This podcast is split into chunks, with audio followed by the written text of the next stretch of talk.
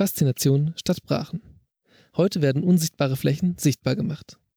Brachflächen mitten in der Stadt. Doch was sind Stadtbrachen und wie werden sie genutzt? Was genau ist eine Zwischennutzung?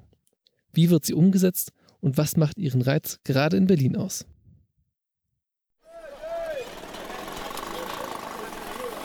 Aufgebrochener Asphalt, Betonplatten, Schienenreste, verlassene Backsteingebäude, Sektflaschen. Buntes Graffiti, Clubeingänge, Freiluftkino, Streetfood. Wie? Und das soll eine Brache sein? Hier ist doch so viel los. Ja, wir sind hier am RW-Gelände. Das ist die größte Brachfläche innerhalb des Rings. Hey, ich bin Serafina und ich begleite euch durch diese Folge vom Raumcast. Zusammen mit Anna, Leo, Kati und Alex habe ich mich mit dem Thema Stadtbrachen auseinandergesetzt. Es dreht sich also heute alles um diese mysteriösen, verlassenen Flächen. Mal finden wir sie mitten in der Stadt, mal am Stadtrand und manchmal nehmen wir sie auch gar nicht wahr. Wir stellen euch jetzt zwei verschiedene Perspektiven auf urbane Brachflächen vor. Wie werden sie also zwischen, wieder und umgenutzt? Und natürlich geht es auch um die temporäre Nutzung, die nicht immer legal sein muss. Viel Spaß mit unserer Folge und jetzt geht's los! Hier summt und brummt es. Bienen, Grashüpfer und besondere Pflanzenarten, die in der lauten asphaltierten Großstadt keinen Platz mehr finden, finden auf Brachen neuen Lebensraum. Stadtbrachen sind wichtige Orte des öffentlichen Lebens und sogenannte Hotspots urbaner Biodiversität. Sie dokumentieren die Stadtgeschichte und sind Orte, an denen spontane Natur geschützt entstehen kann. Wir haben mit der Geografin und Stadtforscherin Sandra Jasper gesprochen und sie gefragt, was ihrer Meinung nach den Reiz und die Faszination von Brachen ausmacht. Für mich sind äh, Stadtbrachen faszinierende Orte, weil sie so vielschichtig sind. Sie sind sowohl Orte der Stadtgeschichte, an denen wir Relikte der Vergangenheit finden können. Sie sind auch Refugien der Stadtnatur, an denen wir zum Beispiel seltene Tiere oder Pflanzen entdecken können. Und es sind Ersatzorte des öffentlichen Lebens. Und das besonders Spannende an Stadtbrachen ist, wenn wir sie uns aneignen, dass sie nicht vorgeben, wie wir uns in ihnen zu verhalten haben. Sind also in gewisser Weise Orte der Freiheit. Diese Orte der Freiheit, wie sie Sandra Jasper beschreibt, strahlen vor allem auch Ruhe aus. Ruhe, die im bunten und lauten Treiben der Großstadt so wichtig ist. Von hier aus nehmen wir die Stadt ganz anders wahr. Hier hört sich die Stadt anders an. Wir sind ein Stück weg vom Rauschen der Motoren und können den Wind in den Bäumen oder die Insekten summen hören. Hier riecht es anders und hier fühlt es sich anders an. Die ersten urbanen Brachflächen entstanden in den 1970er Jahren. Also in einer Zeit, in der Apple-Computer größer waren als die Röhrenfernseher unserer Großeltern. Aber was genau ist eigentlich eine Brache? Brache, ein Begriff, der sich gar nicht so leicht in andere Sprachen übersetzen lässt. Er stellt eine Besonderheit im deutschen Sprachgebrauch dar und deutet auf ein entleertes oder verlassenes Terrain hin. Ursprünglich kommt der Begriff aus der Landwirtschaft für nicht bestelltes Ackerland, also Brachland. Brachen reichen von kleinen Flächen wie einer Bebauungslücke bis hin zu sehr großen Flächen wie einem verfallenen Industriegebiet. Manche Brachen sind über Jahrhunderte für Menschen unbewohnbar, wie die Sperrzone von Tschernobyl. Andere existieren nur wenige Monate, bevor die Fläche bebaut oder umgenutzt wird. Oftmals verbindet man den Begriff Niemandsland mit Brachflächen, also ein Gebiet, das staatenlos erscheint und die Besitzverhältnisse ungeklärt sind. In Berlin gab es bis in die 90er Jahre viel ungeklärtes Niemandsland, vor allem Grenzflächen oder vom Krieg zerstörte Areale. Und inwiefern prägen die damals entstandenen Brachen das Stadtbild Berlins?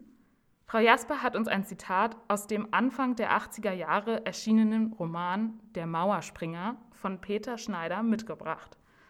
Es trifft den Charme der Berliner Brachflächen direkt im Kern. Tatsächlich mag ich an Berlin, was diese Stadt von Hamburg, Frankfurt, München unterscheidet. Die Ruinenreste, in denen mannshohe Birken und Sträucher Wurzeln geschlagen haben, die Einschusslöcher in den sandgrauen blasigen Fassaden, die vergilbten Werbegemälde an den Brandmauern. Ich finde, dieses Zitat schreibt, beschreibt ganz wunderbar, was Sie in Ihrer Frage äh, erwähnt haben, nämlich die Identität und die spezielle Ästhetik des Stadtbildes in Berlin. Doch warum ist gerade Berlin ein Sonderfall beim Thema Stadtbrachen? Richtig, das hängt zusammen mit der historischen Teilung Deutschlands, die Berlin wie keine andere Stadt prägte. 28 Jahre trennte die Berliner Mauer den Ost- und Westteil der Stadt. Eine Vielzahl an Brachflächen kam dann durch die Ummauerung Westberlins als sogenannte Inselstadt hinzu. In Westberlin zur Zeit der Teilung der Stadt entwickelten sich Brachen über viele Jahre. Die Bahnanlagen zum Beispiel waren durch die geopolitische Teilung der Stadt extraterritorial, also offiziell Flächen der DDR und somit für Jahrzehnte außerhalb der Reichweite der Westberliner Stadtentwicklung. Die Reichsbahnflächen wurden betrieben von der Reichsbahn, die damals zur DDR gehörte. Es waren also eigentlich Stellen der DDR inmitten Westberlins. Nach dem Fall der Mauer sind neue Brachen entstanden. Entlang des ehemaligen Mauerstreifens trafen sich Leute zum Forschen, Fantasieren und Feiern. Mit Begeisterung wurden, damals wie heute, diese verlassenen Flächen von der Stadtgesellschaft wieder angeeignet. Doch warum locken diese verwilderten, undefinierten Orte so viele unterschiedliche Menschen an? Sandra Jasper erklärt das so. Da Brachen keine spezifische Nutzung vorschreiben, können diese Orte vielfältige soziale Funktionen erfüllen. Auf Brachen wird gepicknickt, gegärtnert, gefeiert, spazieren gegangen, sich ausgeruht oder übernachtet. Die Natur wird erforscht und von Kindern entdeckt und erlernt. Diese Ersatzfunktionen von Brachen sind besonders dort wichtig, wo Stadtbewohnerinnen wenig Zugang zu Gärten oder zu Stadtwäldern und anderen formalen öffentlichen Grünräumen haben. Leider werden die meisten Brachflächen mittlerweile sehr schnell bebaut, vor allem wenn sie sich in zentraler Lage befinden. Dann fällt ein Großteil der vielfältigen Nutzungen und Funktionen weg, sowohl für Menschen als auch für Insekten, Vögel und Pflanzen, die sich auf Brachen befinden. Aber es gibt Hoffnung. Durch die jahrzehntelangen unermüdlichen Kämpfe von Aktivistinnen und Bürgerinitiativen konnten einige Brachen hier in Berlin, wie zum Beispiel der Naturpark Südgelände oder auch das Tempelhofer Feld, als öffentliche Räume für die Stadtgesellschaft erhalten werden. Aber was passiert eigentlich in der Zeit, in der es für Brachflächen noch keine Pläne für eine Nachnutzung gibt? Bei unserer Recherche sind wir immer wieder auf den Begriff der Zwischennutzung gestoßen. Viele Brachen werden zwischengenutzt, seien es Raves auf dem RAW-Gelände als informelle Nutzung oder das Freiluftkino auf dem Tempelhofer Feld als gezielte Stadtmarketingstrategie. Doch was genau meint Zwischennutzung eigentlich? Der Begriff Zwischennutzung ist nicht ganz äh, unproblematisch. Die Geografin Karen Till hat dies sehr gut ausgearbeitet. Die Zwischennutzung war zunächst eine Strategie, alternative Projekte und Initiativen, insbesondere auch künstlerischer Projekte mit städtischen Brachen zu arbeiten. Oftmals war eine Zwischennutzung eine spontane Form der Aneignung von Stadtbrachen von alternativen Projekten, insbesondere in den 1990er Jahren. Jedoch wurde Zwischennutzung dann formalisiert und in den 2000er Jahren als Teil offizieller Planungsdiskurse und Stadtmarketingstrategien aufgegriffen, was damals auch unter dem Titel Urban Pioneering lief, um Investoren anzuziehen zu einer Zeit, als Berlin fast bankrott war. Und wie steht es um die Brachflächen, die es in Berlin aktuell noch gibt? Was soll zukünftig auf diesen Arealen passieren? Und gibt es Menschen, die sich für deren Erhaltung einsetzen? Stadtpolitisch ist auf jeden Fall noch Luft nach oben, sagt Sandra Jasper. Es muss deutlich mehr passieren, um Brachflächen für unterschiedliche Gruppen der Gesellschaft nutzbar zu machen. Und wer kann eigentlich mitmischen bei der Zukunftsentwicklung dieser Flächen? Das hängt sehr stark damit zusammen, wem eine Brachfläche gehört, ob sie in privater Hand ist oder landeseigen und welche Pläne für eine solche Fläche bestehen. Solange eine Fläche brach liegt, hängt es auch davon ab, ob sie zugänglich ist. Es gibt Bürgerinitiativen, die sich um die Zukunft einer Brache formieren können, wie wir das beim Tempelhofer Feld in Berlin gesehen haben. Diese können dann zum Beispiel über bestimmte politische Wege wie einen Volksentscheid die Stadtgesellschaft über die Bezirksgrenzen hinaus mobilisieren. Ob und in welche Richtung sich die Nutzung einer Brache weiterentwickelt, hängt mit verschiedenen Faktoren zusammen. Nach Sandra Jaspers Einschätzung spielt die Frage nach Wohnraum und Zukunftsdebatten um Boden und Eigentum eine entscheidende Rolle. Ich glaube, dass momentan der Bebauungsdruck in Berlin ein Feld ist, was großen Druck auf Brachen ausübt. Natürlich kann man die Zukunft der Brachen nicht diskutieren, ohne auch über Wohnraum zu sprechen. Das ist für mich ganz klar. Und beide Felder sind aber eng verknüpft mit dem Wert von Land. Und daher müssten sich eigentlich äh, solidarische Bewegungen finden, die sowohl sich sozusagen für die Zukunft der Mieten und des Wohnraums einsetzen, aber gleichzeitig auch für die Zukunft der Brachen als Experimentierfelder. In Berlin gibt es viele Gruppen wie NGOs oder Stadtteilinitiativen, die sich aktivistisch für den Erhalt von Brachflächen einsetzen. Wichtig wäre es, Brachen im großen Maßstab der Stadtplanung mit einzubeziehen. Das ist aber nicht ganz so einfach.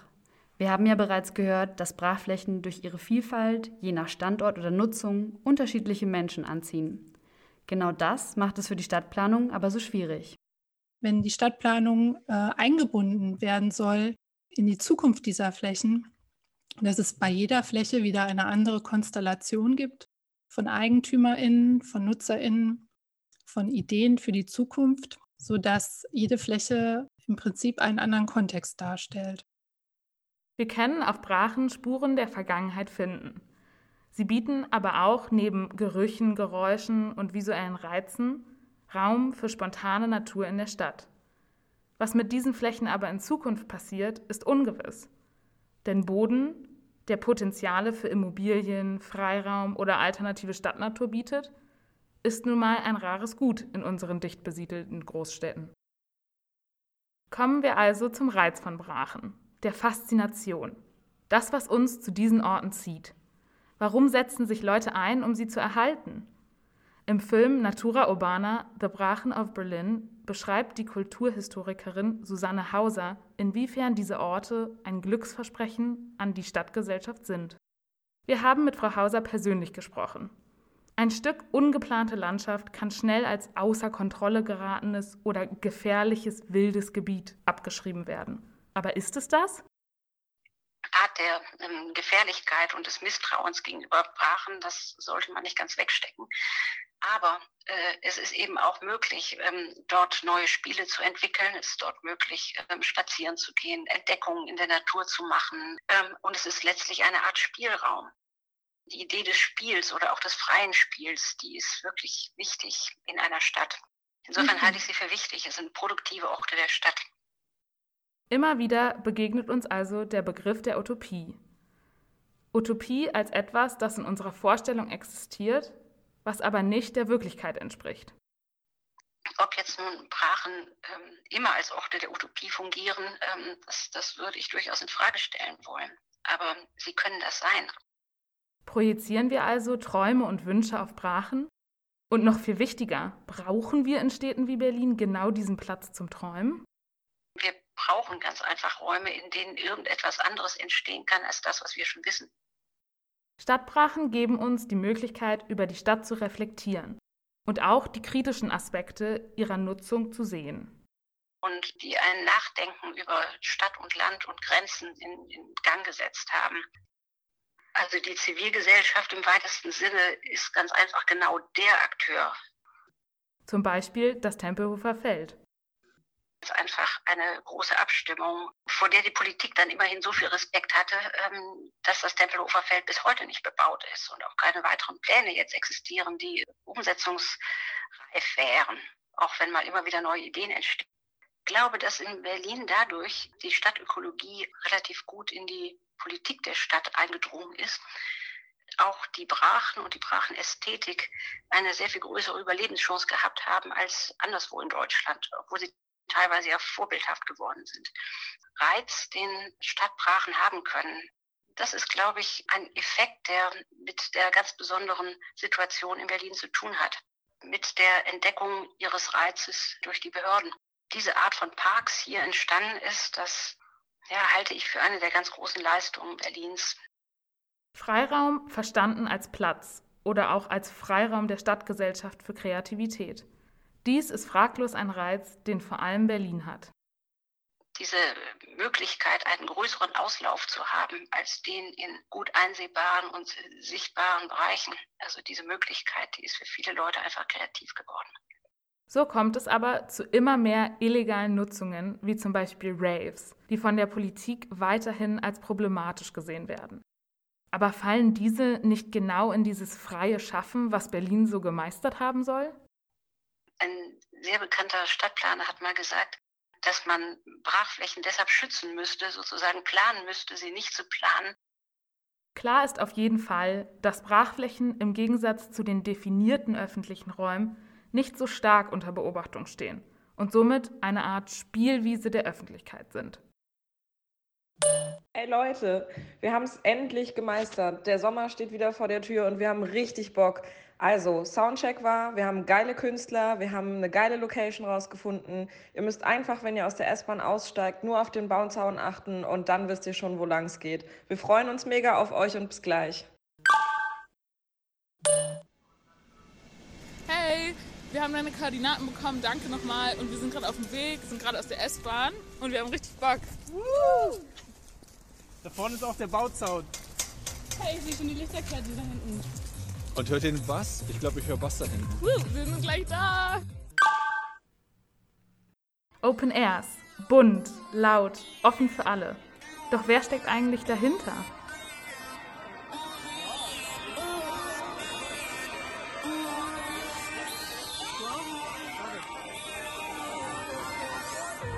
Das Geheimnisvolle, das Verborgene und vielleicht auch das Verbotene erweckt die Stadtbrache plötzlich zum Leben. Wir haben uns mit jemandem getroffen, der genau weiß, wie man eine Brache zum Beben bringt. Er veranstaltet Open Airs, am liebsten auf Brachflächen in Berlin und Brandenburg. Warum Brachen so wichtig sind und was die Faszination an ihnen ausmacht, hat er uns so beantwortet. Eine, eine Brachfläche ist ja ein Raum in der Stadt, der jetzt keine Aufgabe hat, der kein Konzept besitzt. So ein Marktplatz oder ein Park, der hat ja irgendwie eine Aufgabe oder ein Konzept. Und eine Brachfläche, die ist so ein leerer Raum, den wir jetzt als Kollektiv einfach frei gestalten können. Der, das ist ein weißer, leerer Raum, da wo wir unsere Sachen, unsere Kunstwerke reinhängen können und machen da unser Ding und verschwinden wieder. Wenn das fehlen würde, würde ich, würde ich jetzt mal sagen, geht natürlich irgendwie so ein, so ein, so ein Freiraum, ein kultureller Freiraum verloren. Die Meinung über Stadtbrachen als undefinierter Raum stimmt also mit der Meinung der Kulturhistorikerin Susanne Hauser überein. Berlin lebt von seiner Rave- und Clubkultur zieht Menschen aus der ganzen Welt an. Was viele nicht wissen, viele der Großen und Bekannten in der Szene haben selbst ganz klein angefangen. Für die Club- und Kulturszene sind ähm, diese Brachflächen unglaublich wichtig, weil viele Leute, die heute in den großen Clubs spielen und viele von den Kollektiven, die große Clubs besitzen, aus kleinen Kollektiven resultiert sind, die auf einer kleinen Fläche angefangen haben, Open Airs zu machen. Und ähm, wenn wir diese Flächen nicht mehr hätten, dann würde die Club- und Rave-Kultur, wie sie heute existiert, ähm, nicht mehr da sein. Die würde einfach verschwinden. Es wäre einfach nicht mehr möglich für uns, in diesen Freiräumen, die wir auf diesen Brachflächen haben, unsere Kunst zu präsentieren. Okay, also sind Brachflächen doch echt wichtig. Ohne sie hätten allein schon unbekannte Künstlerinnen keine Bühne mehr. Doch wie kann sich jemand, der an so etwas noch nie teilgenommen hat, so ein Rave überhaupt vorstellen? denn nicht jede Fläche eignet sich für die Durchführung eines Open Airs. Heute muss die Fläche, also sie muss zugänglich sein, aber sie darf nicht zu einsehbar und nicht zu zugänglich sein. Das heißt, dass unbekannte Leute, die nicht eingeladen worden sind, da nicht auf einmal aufkreuzen, beziehungsweise in dem Fall die Polizei nicht einfach aufkreuzt. Zum anderen muss die Fläche erreichbar sein, sodass wir äh, da unser Equipment hinbekommen. Also zu so einem Rave gehört ja dann oft nicht nur eine GBL-Box dazu, sondern du nimmst den Soundsystem mit, du brauchst einen Stromgenerator, du bringst tonnenweise Bier und was weiß ich, schleppst du an, also Kost und Logis.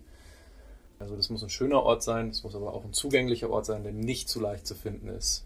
Und gerade dieses zugänglich sein, aber nicht zu zugänglich sein, ist eine Schwierigkeit im ähm, Finden von ja, einer perfekten Brachfläche für einen Rave. Du möchtest natürlich nicht, dass um äh, 11.25 Uhr dann die Polizei mit drei Hundertschaften dasteht und einem Kampfhund und dir sagt, so, jetzt ist Schicht im Schacht und im allerschlimmsten Fall, was selten passiert, dann doch ähm, auch räumt. Die Standortanforderungen an eine geeignete Fläche sind also schon ziemlich hoch. Gerade wenn man in Betracht zieht, dass immer mehr Brachflächen bebaut werden, wie zuletzt die Küvri-Brache am Kreuzberger Spreeufer, die noch bis vor kurzem das Zuhause von hunderten Wohnungslosen oder Aussteigern war. Da könnte es doch sein, dass bestimmte Flächen besonders begehrt sind und dort zwischen den einzelnen Kollektiven sogar eine Art Konkurrenzkampf entsteht. Erstaunlich, wie viel es zu beachten gilt, obwohl es sich doch um Orte der Utopie und des Glücksversprechens handelt. Orte, die angeblich völlig unbeachtet sind und keiner Gesetzmäßigkeit unterliegen. Doch wie sehen die Abmachungen konkret in der Rave-Szene aus? Und halten sich die Kollektive daran? Welche Gefahren gibt es trotz der Abmachung? Ich sag mal, wir sind so die gute Launeblase. Wir nennen uns zumindest so. Bei denen es schon sehr viele Regeln gibt, was die Nutzung des Raumes angeht. Auch mit den Kollektiven, mit denen wir zu tun haben, ist eigentlich Konsens, dass wir die Flächen, wenn wir sie benutzt haben, sauberer oder mindestens genauso sauber zurücklassen, wie wir sie vorgefunden haben. Dann gibt es noch andere Regeln, das ist dann eher so organisatorischer Natur. Also wenn du sehr guten Spot hast, guter Spot heißt, ähm, der ist noch nicht so überlaufen, ja, und die Polizei ist nicht so häufig dort, dann ähm, willst du nicht, dass andere Kollektive den ja, zu viel benutzen, weil sonst zu viel Aufmerksamkeit auf dieser Fläche lastet. Also haben wir einmal den Faktor der Standortwahl und die Konkurrenz mit anderen Veranstalterinnen sowie die Gefahr, dass die Veranstaltung geräumt wird. Ein hohes Risiko. Trotzdem finden die Raves in Berlin regelmäßig statt. Da frage ich mich, warum die Kollektive nicht einfach eine Halle oder einen Club mieten. Wäre doch viel entspannter und nicht so riskant. Worin liegt also die Besonderheit am Rave im Freien? Was kann die Brache, was der Club nicht kann? Eine Brache oder so, eine, so, so, wie wir sagen, so ein Spot, der kostet ja nichts. Der, man sucht sich da irgendwo einen Fleck in der Natur aus und äh, stellt seine Boxen dahin und hat dann eine schöne Zeit miteinander. So ein Club, der hat dann noch immer so ein, der hat einen Türsteher und der hat, ein, der hat eine Bar und so. Das ist so super kommerziell und das hat doch auch so eine, ich meine, das hat auch seinen Reiz, aber das ist eine Mauer. Und das ist bei einem Open Air nicht so und das Konzept ist ja auch dann ganz anders. Es geht ja dann darum, in der Natur zu sein, ähm, tagsüber auch. Viele Clubveranstaltungen sind ja nachts. Und dann hast du trotzdem, du bist in so einem geschlossenen Raum. Das ist bei einem Open Air einfach nicht so. Du kannst dann, manche Leute gehen dann einfach auch, wir hatten mal bei uns im Kollektiv ein paar Leute, die sind dann einfach, die fanden das schön, aber die sind dann im Wald spazieren gegangen, wenn es ihm zu viel war. Ne? Und dann natürlich auch der andere Reiz, kann man, kann man sagen, was man will, ist dann bei manchmal auch so ein bisschen der Nervenkitzel. Ne? Das ist ja nicht so ganz legal und es kann dir jederzeit passieren, dass dir das dicht gemacht wird. Aber ich würde sagen, das ist eher so ein zweitrangiger Aspekt. Erstrangig ist es wirklich, dass wir draußen im Freien, in der Natur sein können. Das ist einfach ein anderes, das ist ein anderes Lebensgefühl. Und darum geht es ja im Endeffekt bei einem Open Air, den Leuten ein gutes Gefühl zu machen. Klar, das ist verständlich. Gute Musik, Naturverbundenheit, eine Prise Nervenkitzel und das alles fast umsonst? Das kann kein Club der Welt. Raves sind also eine ganz eigene Art, Kunst und Kultur auszuleben und können durch nichts ersetzt werden. Dennoch kämpfen Veranstalterinnen um ihre Raves. Viele Anwohnerinnen fühlen sich gestört. Manchmal bleibt doch Müll liegen. Und was passiert, wenn mitten in der Nacht grelles Licht von Scheinwerfern und Taschenlampen die Tanzfläche fluten? Wie sieht es in Deutschland mit der Strafverfolgung aus? Und warum werden nicht mehr Flächen für Open Airs zur Verfügung gestellt? Oder gibt es so etwas bereits? Im Prinzip will keiner Stress mit der Polizei haben. Deshalb ist die Illegalität, das ist zwar Nervenkitzel so ein bisschen, aber eigentlich will keiner für die Veranstaltung, dass sie geschlossen wird. Also will keiner eigentlich, dass es illegalisiert ist. Ähm, deshalb wäre es eigentlich am besten, dass wir so, wenn wir so ein Zwischennutzungskonzept hätten in Deutschland, wie das in manchen anderen Ländern ist, also wenn wir eine Freifläche oder sowas haben, dass wir die für Kunst vielleicht zwischen nutzen könnten. Gerade in unserem Fall, dass wir halt Musikveranstaltungen oder ja zeitlich begrenzte Kunstveranstaltungen im Endeffekt machen, sehe ich überhaupt keinen Sinn und Zweck dahinter, dass dann die Polizei kommen muss und dir sagen muss, du kommst zwar an diesem Ort, verlässt ihn höchstwahrscheinlich sauberer, als du ihn vorgefunden hast, aber wir müssen dich jetzt hier vertreiben, weil der Besitzer das nicht will. Was sind deine Wünsche im Umgang mit Raves in der Zukunft? Und was wird bereits stadtpolitisch getan? Ich fände das äh, für die Kunst- und Kulturszene und auch für Berlin enorm wichtig, dass es freie Flächen gibt, die man zu seiner Verfügung hat, wenn man eine zeitlich begrenzte Kunstveranstaltung machen will. Ähm, dass die auch kostenfrei sind, weil viele Leute haben einfach nicht die Mittel dafür. Das darf natürlich unter gewissen Auflagen geschehen, dass du die sauber hältst, dass du ab einer gewissen Uhrzeit aufhörst.